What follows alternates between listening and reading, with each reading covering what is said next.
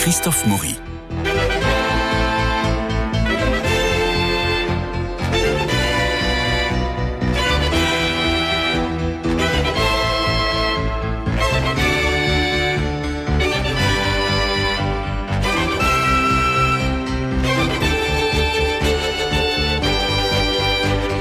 Cela se passe au théâtre de Poche-Montparnasse. Cela se déroule à Paris au XVIIe siècle, dans des ruelles, au jardin des Tuileries, à l'intérieur de maisons bourgeoises, qu'importe les lieux précis. Cela se déroule et les personnages passent, virevoltent dans le manège incessant de la séduction. Doran, tiens le voilà, cet étudiant venu de Poitiers, qui pour séduire Clarisse et Lucrèce, respectivement Anne-Sophie Nalino et Mathilde Réry, s'invente une vie d'ancien militaire revenu contre les Prussiens, plein de gloire, du grand n'importe quoi. Dorante, c'est Alexandre Bierry, le fils de Marion Bierry, la fille de. Autant dire que nous sommes dans la tradition et la la tradition théâtrale.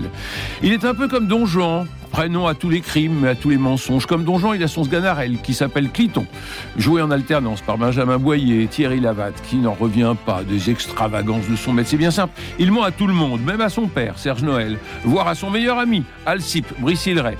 Marion Bierry insère des chansons, des valses de Vienne, des répliques de la suite du menteur et convoque même la mélodie du bonheur, c'est vous dire. Voilà, je vous ai campé la soirée, elle est très réussie, simplement réussie. Et avant de céder la parole à nos chroniqueurs chevronnés, Jean-Luc Jenner et Nadir Amaoui, j'ai tout de suite une question. Alexandre Bierry qui jouait ce menteur. Menteur ou mythomane?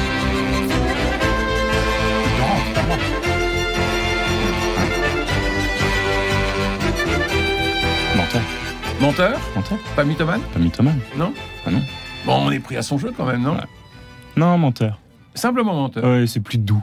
C'est plus doux, mais c'est c'est plus, que- c'est plus cruel aussi.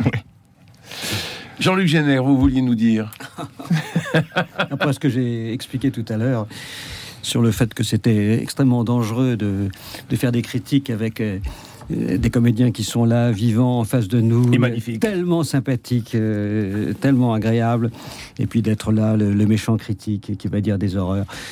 Euh, Je suis navré. Bon, vous n'êtes pas obligé de jouer les méchants aujourd'hui. non, mais non, mais je suis navré. J'ai trouvé le spectacle excellent. Ah merde. Donc ma, ma- ma réputation va être fichue. Ah Quoi. bah, Mais vous la connaissez cette pièce, vous l'avez Oui, montée, vous l'avez jouée. Non, vous... non, je l'ai jamais joué, je l'ai jamais monté. Et en plus, d'autant plus que je n'ai jamais pensé que c'était une très bonne pièce. Ouais. Pour être très franc. Je pense pas que. D'abord, la suite du menteur, je trouve plus intéressante. Enfin bon, peut-être que vous allez le monter après. Mais en tout cas, c'est très, très, très bien fait. C'est vraiment une, une- excellente mise en scène. Bon, ça ne m'étonne pas de Marion Bierry, mais digne fille de son père, Étienne, donc on a un peu oublié, mais qui était un type formidable. Euh, donc non, j'ai passé vraiment une soirée, euh, une soirée merveilleuse avec des comédiens excellents. C'est euh, c'est très bien monté. Alors après. Bon, alors ouais, il y a toujours la même chose, c'est que bon, est-ce qu'on on monte vraiment la pièce, mais on peut pas s'empêcher de mettre des petites euh, choses modernes, des petits euh, trucs, voilà, alors que la pièce se suffit vraiment à elle-même. Bon, c'est les, les seules petites réserves que je peux faire. Oui, mais c'est Marion qui est une viennoise dans l'âme, donc euh, elle ne peut pas s'empêcher de nous balancer quelques valses de Vienne et, la famille Kramp Voilà, bon. Mais en tout cas, c'est c'est euh, c'est vraiment très bien. Et puis, il y a. euh, alors.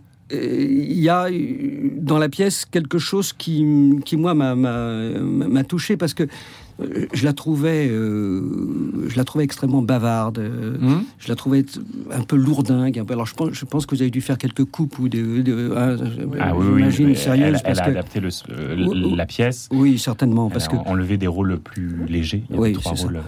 Euh, J'ai personnages j'ai pas lu la pièce, donc je, mais, mais je me suis dit que là, parce qu'elle m'a paru quand même bien meilleure que, que le Elle souvenir, que, que- Et- voilà, ouais. bien meilleure que le souvenir Ouais. que j'en avais.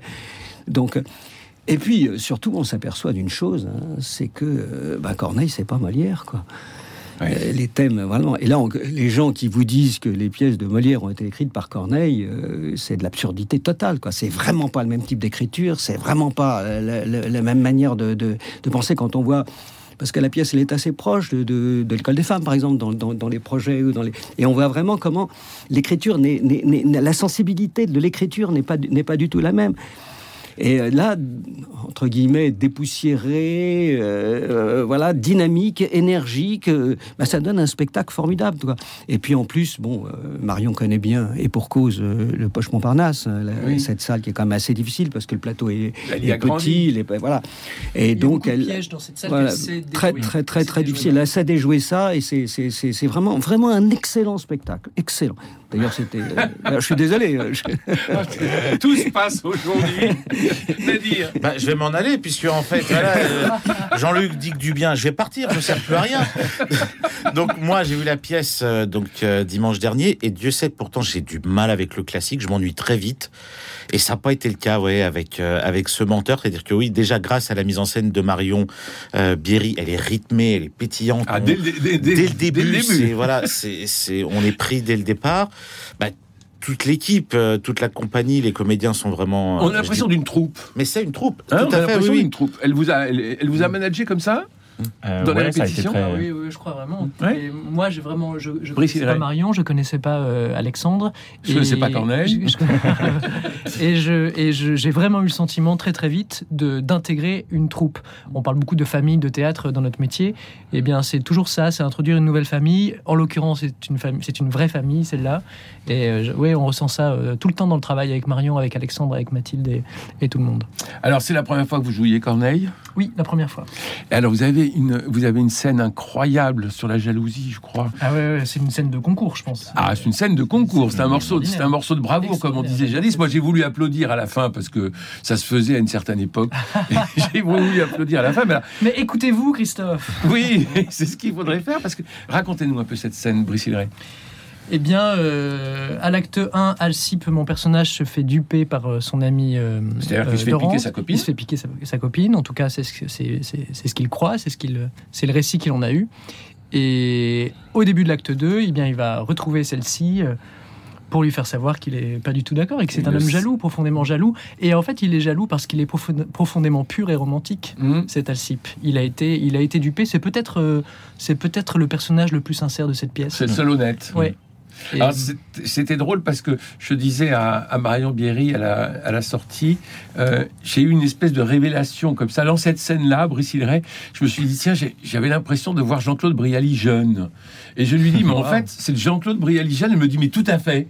Mais, Wow, mais, mais oui, mais, mais à force d'y penser, oui, c'est vraiment ça. Ah. Et vous nous faites une démonstration, Brice Hilleret, absolument formidable dans cette scène de jalousie qui est à la fois euh, épidermique, parce que ça sort de ça sort de ses tripes, et puis en même temps il y a un côté un peu décalé qui reste, on, on reste dans la comédie. Ah bah oui, oui. C'est, quasiment du fédo quand même. C'est, c'est vraiment aller dans le, le- le- le travers des personnages euh, pour dire leur, euh, leur malheur, leur souffrance, et, et à la fois euh, pour, pour en rire. Alors on n'est pas dans la chorégraphie verbale de Molière, en effet, mais les vers qui sont quand même euh, Ah, il y a des vers magnifiques. donnés sont magnifiques. Ouais. Cette scène-là, euh, Ouais. elle nous fait penser à Valère Marianne euh, dans Le Tartuffe, Ouais. qui est aussi une scène de concours. Donc tous ceux qui Ouais, passent ouais. des, des concours, oubliez Valère Marianne, allez un peu vers Ouais, ouais, sur ça Alcipe et Clarisse, ça changera. à- à tous les membres Oui, mais- jury qui- Oui, mais venez prendre une leçon en, en- en venant écouter Brice. Nadir. Oui, bah, euh, que dire, c'est que euh, voilà, ils sont, ils sont tous super. Euh, Alexandre, c'est la première fois que je le voyais sur scène, donc là j'ai vu un Dorante, mais euh, c'est limite clownesque en fait. C'est comme je dis, il est pas, il est pas mythomane, c'est vraiment menteur parce qu'un mythomane croit en ses mensonges. Lui, il fait ça juste pour se, soit pour se donner le beau rôle, soit pour se sortir de, du pétrin dans lequel il s'est mis lui-même, que ce soit avec avec son père ou même avec Alcipe.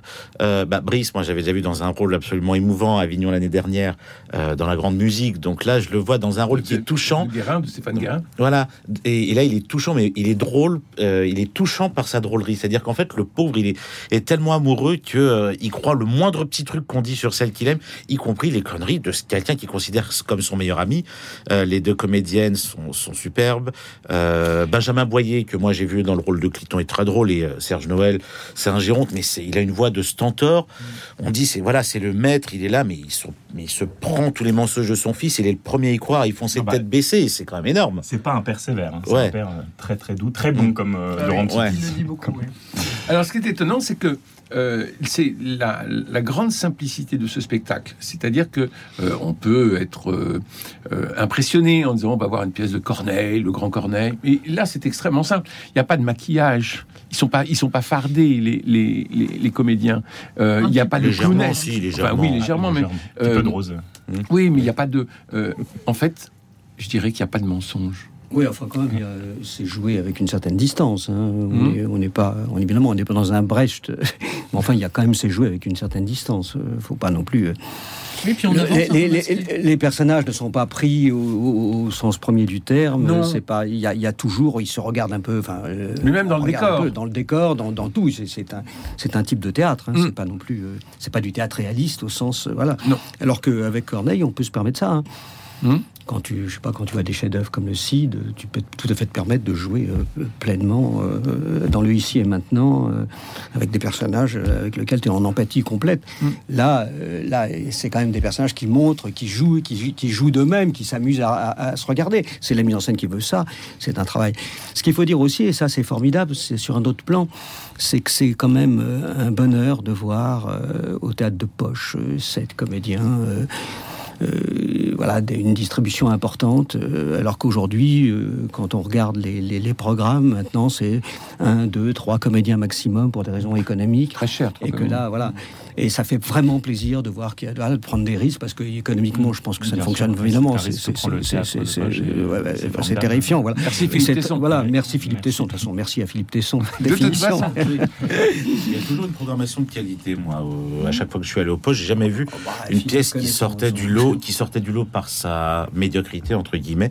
Toujours vu des spectacles euh, sublimes là-bas, que ce soit Berlin Cabaret. Euh, Qu'est-ce que j'avais d'autre J'ai même Mademoiselle Else. Je crois qu'on n'était pas d'accord sur ce qu'on avait pensé de ce spectacle. Oui. Moi, je l'avais vraiment trouvé. euh, je l'avais Ah, la vraiment comédienne trouvé est formidable. très bien. Et Voilà. Thierry Harcourt est merveilleux dans la mise en scène, mais enfin bon, c'est tout.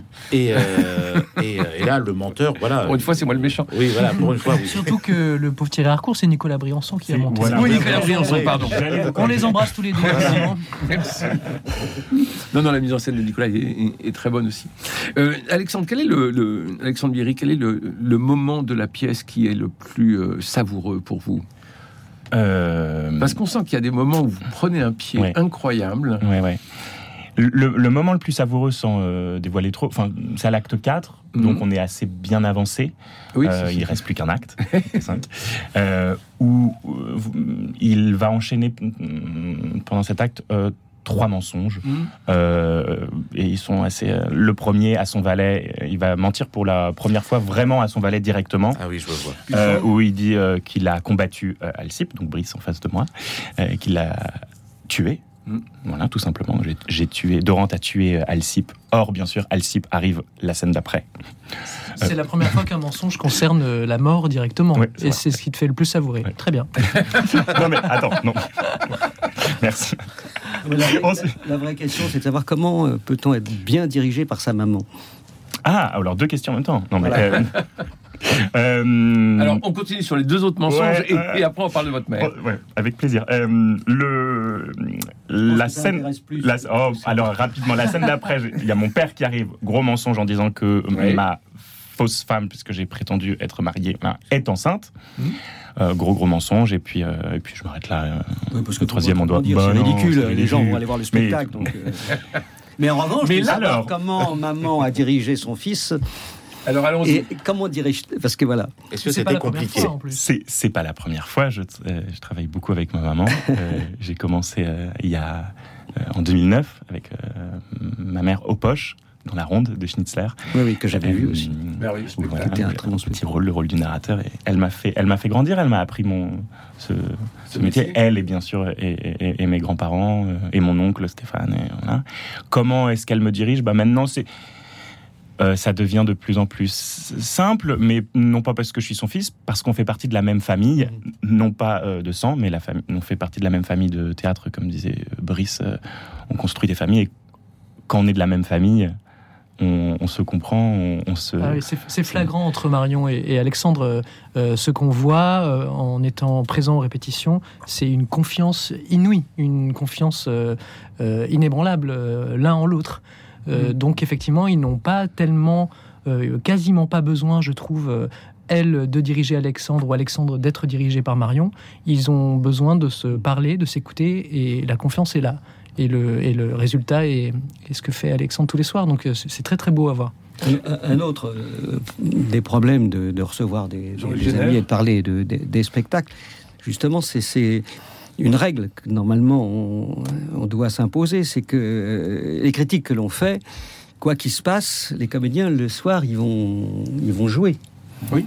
Et que donc l'intervention de celui qui est extérieur ne va pas se mettre à, à di- dire, voilà, il y a peut-être... euh, Non, il ne peut que polluer le jeu, c'est ça? Voilà, polluer ou même, même, même en étant euh, favorable, Mmh. ça, ça, ça indique quelque chose de. Alors que normalement, on doit écouter que son metteur en scène. Oui.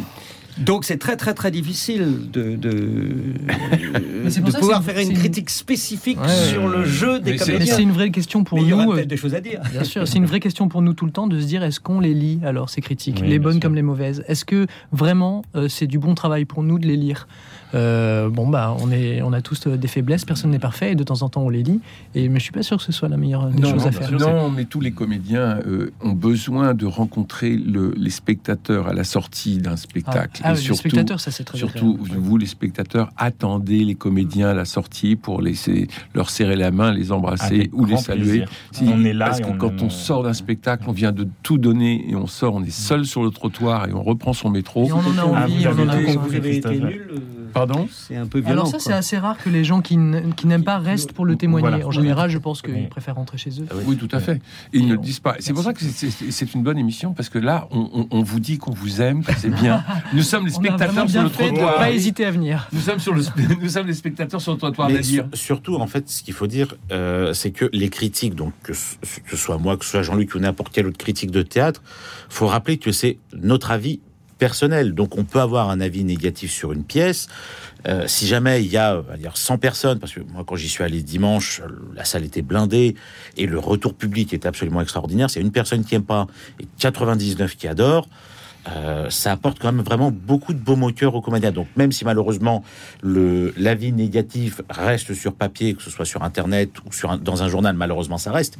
Mais je pense que moi, qui travaille aussi beaucoup euh, avec des comédiens à l'extérieur, les retours qu'on a du public ou même de, de gens euh, comme ça, on les a gra- plus gravés dans la mémoire que euh, que les C'est aussi critiques- pour ça. que les critiques. C'est aussi pour ça que vous faites ce métier. fait- ah, bah, ah bah alors. Christophe, vous m'enlevez ma phrase. Ah, c'est- vrai. Reprenez-la, C'est pour ça qu'on fait ce métier. On joue pour le public Ouais, avant oui. de jouer euh, pour vous, messieurs, même Oui, si c'est un plaisir de vous avoir, mais pour les, pour les critiques ou même pour les gens du métier. Alors que c'est important que des metteurs en scène viennent nous voir et tout.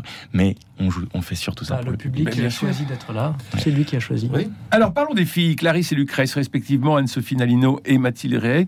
Riez. Riez, pardon. Euh, Racontez-nous un peu, euh, qui sont-elles, ces deux personnages qui sont quand même étonnantes Tu veux vraiment parler des spectacles euh, de l'intérieur tu veux, tu veux pas, tu veux pas que les spectateurs euh, puissent goûter, euh, soient surpris. Non, euh, je veux que les non, veux que- spectateurs, euh, Ah, à l'issue les Non, non, non, non. Et, et vous, vous voulez l'intérieur. Non, non, nous, Ah. sommes, nous, nous- Oui, exactement. Nous sommes vendredi, il est 11h et quelques, et je souhaite que les spectateurs se jettent sur leur écran pour prendre des places dès ce soir ou ce week-end. Ils ont plus envie d'y aller. Mais si, on leur donne le goût. Enfin, allez, donnez-nous le goût. Le goût. Non, il y a deux très très jolies, deux très jolies comédiennes. Ça, c'est certain. Oui, oui, moi je connaissais Là, pas. je crois que c'est indiscutable. Je ne connaissais pas Mathilde que je que j'ai rencontrée là et Alexandre la connaît un peu mieux que moi. Donc Alexandre va nous en parler. Alors là, donc, il y a quelque chose Nous d'intéressant. sommes dans l'euphémisme. Voilà. Donc, on se fiche de Alors, la pièce Mathilde maintenant. Alors, Mathilde. euh, et la euh, mère de mon fils. Voilà. Voilà, pour les potins, c'est fait. Fu- Futur comédien. J'ai l'impression Pour que regarder, ouais, il a euh. deux ans et demi. et, il- Euh, les personnages, donc. Oui, Euh, parce que- Clarisse et, On va pas raconter que vous mentez à la mère de votre fils. Voilà. Euh, et Clarisse, elle, euh, est interprétée par Anne-Sophie Nanino et donc Lucrèce Mathilde Rier. Bah, déjà, ce qu'on peut dire, c'est que le, la pièce commence, il y a un quiproquo tout de suite, Tout de suite. c'est que Dorante hum, confond les deux, voilà, prend Clarisse pour Lucrèce. Mm. Et voilà, c'est en effet fait d'eau avant l'heure, parce que de là va découler tous les autres. euh, Premier mensonge, celui de l'auteur finalement. C'est ça qui est drôle. Oui. Ouais. Bon, et alors ça, ça, ça termine Non, ne comment pour elle racontez pas tout. ah, bah, oh là là. Non, mais c'est un- non mais Non, mais alors, euh, parce Jean-Luc, que vous avez raison. on Il faut dire que il faut dire que la langue de Corneille est Voilà, absolument formidable et que à l'entendre déjà. On assiste à des morceaux de bravoure, comme on l'a dit tout à l'heure pour Brice Hilleret, mais aussi ces trois mensonges qui tombent euh, à l'acte 4. Mais enfin, il y a, il, Il y en a il y a la réaction. Il y en a beaucoup. Il y a aussi la, la réaction euh, du, du valet, enfin, cette espèce de Sganarelle qui est sidéré en disant il va pas aller jusque-là, ben s'il y va. Et euh, donc, on a, il y a, il y a plein de moments de plaisir et il y a plein de, de, de sujets de plaisir Oui, dans c'est cette un très pièce. bon spectacle. Voilà. Voilà. Oui, mais une fois qu'on a dit ça, on... Oui, mais on peut parler d'autre chose, peut-être. Oui, vous voulez Par parler exemple, de la on est météo, non Non, non, non, mais pas de la météo, mais quelque chose sur, sur- Allez-y, Jean-Luc, Non, mais aussi. oui aussi, mais si le menteur, si Corneille est le premier euh, menteur, euh, Dorante n'est pas le dernier puisque les femmes aussi euh, Voilà. vont, vont mentir. Et c'est important de le dire. Il n'y a pas que le menteur qui ment dans ce spectacle. C'était ce que je voulais entendre. Moi, ce que j'aurais voulu savoir, c'est euh, quel effet ça fait pour Marion de, de jouer dans ce théâtre qui appartenait à ses parents, dans lequel elle a, elle a vécu euh, quand même toute une partie de son, dans son enfance, euh, de sa jeunesse. Que- que- Quel effet ça fait de vous travailler dans, dans- dans un théâtre qui ne lui appartient plus, qui est maintenant à la famille Tesson? Est-ce que ça, est-ce que c'est un- une souffrance? Est-ce que c'est un choc? Est-ce qu'elle, Euh, c'est, c'est une vraie question. C'est une vraie question et la réponse est euh, euh, c'est bien sûr euh, euh, euh, c'est en même temps euh, douloureux, je- Oui. je pense, puisqu'elle n'a pas euh, voulu euh, spécialement que le poche euh, Bah, bien sûr. ne lui appartienne plus.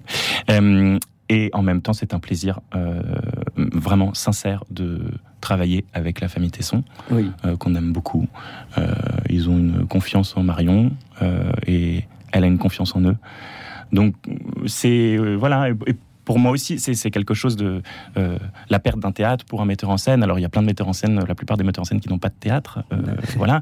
Mais quand Euh, on- quand- voilà. quand, quand tu, es t'es- tu es, euh, un- tu Non, es mais en metteur fait- en scène et tu as un théâtre, tu ne l'as plus, c'est bien sûr que c'est douloureux c'est que avoir c'est son outil. une affaire de famille. C'est que, Ah oui, en fait, le tête de poche, c'est bien ça que ça raconte. Oui, enfin, si, si la douleur était trop grande, elle ne- elle n'y reviendrait pas. Ah non, mais bien sûr, non mais Bon, euh, donc il y a le- aussi, je pense, une. une- C'est c'est Oh, une douleur. euh, Non, mais et puis une douleur, douleur, ça peut être. Oui, c'est c'est de la nostalgie. C'est en Mm. plus, euh, on voit dans le hall euh, toutes les affiches, les anciennes affiches qui étaient avant Oui, dans le c'est- bureau c'est- de ma grand-mère, euh, Mm. euh, tous les spectacles d'antan. Euh, Ouais, c'est donc vous très sent- émouvant. donc vous sentez à la maison quand vous Ah, arrivez. complètement. Oui. Ouais, je me- ouais. Non, surtout qu'ils, je pense qu'ils ne font pas sentir la, la- la différence. C'est des Ah, gens ils- très bien. Ah oui, euh, ils c'est nous, bien. ils Ah nous accueillent ils euh, comme. aussi bien Philippe que Stéphanie. C'est- on est comme chez bel nous, euh, que ce soit nous, les euh, Bierry, entre guillemets, ou même de toute façon tous les comédiens, je pense qu'on se sent Ah tous à la ouais. maison dans, dans ce théâtre. Je n'ai pas connu un, un comédien qui euh, qui ait dit du mal de ce théâtre après Mm. y avoir joué, parce que vraiment, ils s'y sentent toujours très bien, très heureux, très bien accueillis, et, euh, le, et le foyer reste quand même euh, the place to be. Ah ouais. Oui, c'est un, be- un be- un bel instrument, un bel endroit. Mm. C'est Il a vraiment, réussi son coup, hein, parce qu'au début c'était très très difficile pour, euh, pour Philippe. euh, Oui. et puis, euh, là, là, il a, ça devient une réussite. Je crois même qu'il il arrive, ce qui est quand même un miracle, à ne plus perdre d'argent avec ce théâtre. C'est quand même un exploit quand on sait à quel point tout ceci est difficile. Bah, c'est tout petit, mais c'est plein. Mm. Plein. ouais, et puis c'est vraiment un, un théâtre dans lequel il est euh, euh, tout le temps et impérieusement question de théâtre Voilà. et uniquement de théâtre. Oui. C'est pas le cas de tous les lieux euh, des théâtres où euh, il est Mon question euh, soit d'ego, soit de politique, euh, soit de mode, soit de beaucoup d'autres choses et parfois des choses très très bien. Euh, J'ai le sentiment aux poches que moi je découvre comme acteur, je connaissais comme spectateur. euh, ici, on parle de théâtre et on fait du théâtre. Parce que c'est oui, parce que c'est vraiment un lieu. Moi, pour les quelques fois où j'y suis allé, déjà, on est absolument admirablement bien accueillis euh, dès notre entrée. Là, je parle en tant que public. Les spectacles sont toujours des gages de qualité. C'est des petits écrins, comme il y en a. euh, là, je suis d'accord, de moins en moins à Paris. Moi, ça m'est déjà arrivé d'aller dans des théâtres où on est limite euh, accueilli. Oui, vous venez voir quoi? Ça? Bon, bah tenez, euh, vous attendez là, c'est tout. Alors que là, on est accueilli, vous pouvez vous installer là et tout. Les... Quand on est au dans le foyer, le, serveur vient de voir. Alors, est-ce que vous voulez quelque chose en attendant? Si vous avez le temps avec votre pièce et tout. Mais on est vraiment accueillis. Là, je rejoins ce que Alexandre disait. On est accueillis un peu comme si on était nous aussi chez nous.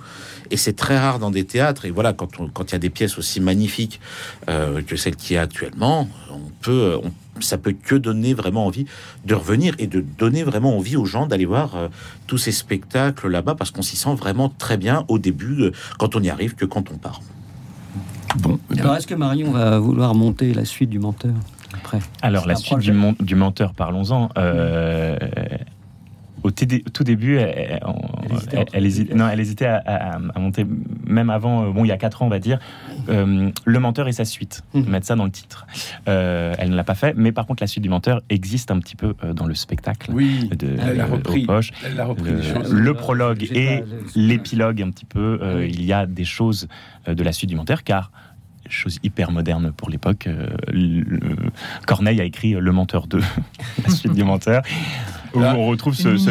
Ouais, c'est ça. il faut savoir que l'amour de, Marion Bierry pour, euh, pour Corneille est très très ancien parce qu'elle devait étudier, euh, enfant, elle devait étudier Horace à l'école et elle ne pouvait pas lire Horace. Et c'est sa mère qui lui dit Je vais te le lire. Et elle lui a lu en une seule fois Horace. Et là, elle a compris tout Corneille. Et à chaque fois qu'elle revient sur mhm. Corneille, et c'est au moment du premier confinement que, s'ennuyant, elle a pris le, menteur et elle a dit Mais c'est ça qu'il faut monter. Mhm. Et elle le monte. Et c'est un triomphe actuellement au théâtre de Poche-Montparnasse. Eh bien, merci euh, à vous deux, Brice Hilleret et Alexandre Bierry, d'être venus et de porter, euh, de supporter d'abord nos critiques, c'est-à-dire ah bah oui, et Jean-Luc Génère, et de porter ce spectacle euh, magnifiquement. Il me reste à remercier Cédric Coba pour la réalisation, Philippe Malpeuch, bien sûr, pour le générique, François Dieudonné pour l'organisation des studios, Louis-Marie Picard qui vous permet de réécouter l'émission en podcast et de la rediffuser. N'oubliez pas menteur de Corneille aux poches Montparnasse, c'est à 21h. Nous, nous nous retrouverons lundi pour parler de la grande exposition Munch qui s'ouvre au musée d'Orsay. C'est un événement aussi. Bon week-end à tous.